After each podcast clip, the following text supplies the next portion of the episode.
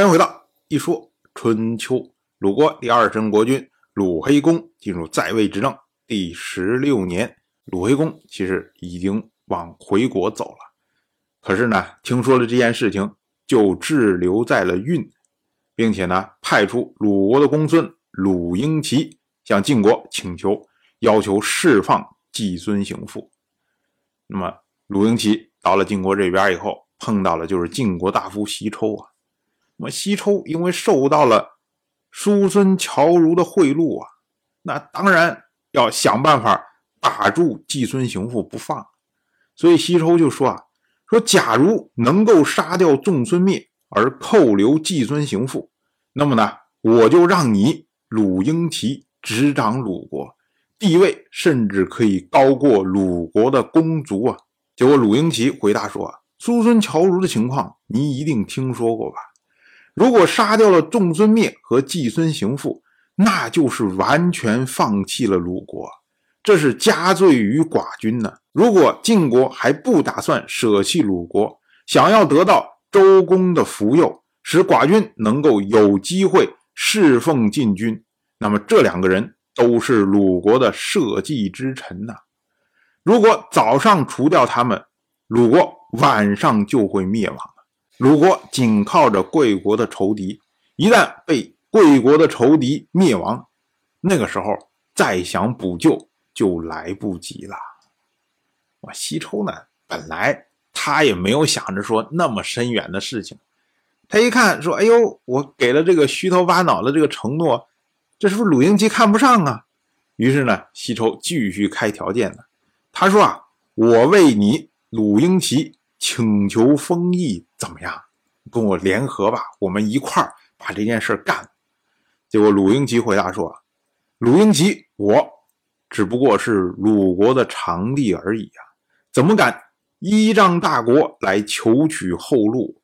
我奉寡君的命令前来请求，如果您能同意我的请求，对我的恩惠已经太多了，我还何必再求呢？”鲁英齐的意思就是说，你不用跟我说什么封地什么的，你只要同意我的要求，比给我封地我还开心呢。那么鲁英齐这么坚持啊，这个事儿呢，就一同捅到了晋国的高层。那么晋国的二把手士燮，他就对晋国的中军元帅栾书说啊，他说啊，季孙行父在鲁国辅佐过两代国君，但是呢，妻妾不穿帛，马不食粟。这还不叫忠心吗？听信谗言而放弃忠良，还怎么面对诸侯啊？鲁英齐奉君命，能够没有私心，为国家谋划没有二心，考虑自身情况的时候也不忘记他的国君。如果拒绝他的请求，这是背弃散人呢。所以呢，请您还是好好考虑一下吧。那么士燮作为晋国的二把手，他出来说话。那个分量就够足啊！那对于栾书来说，栾书哪管什么西抽怎么想啊？他一想说，我本来也无所谓嘛，我干嘛因为这件事情真的得罪鲁国的国君呢？到时候搞得万一鲁国背弃了晋国，那麻烦大了嘛。所以呢，他就同意和鲁国和解，并且呢，赦免了季孙行父。到了本年的冬天，十月十二，鲁国。驱逐了叔孙侨如。我们要说啊，在这个时间点上面，不管是鲁黑公也好，季孙行父也好，都还在外面，没有回到鲁国。所以呢，能够驱逐叔孙侨如的，就是鲁国的大夫仲孙灭。之所以仲孙灭有这样的能力，最主要的原因就是晋国那边释放了季孙行父。那么消息传到鲁国以后。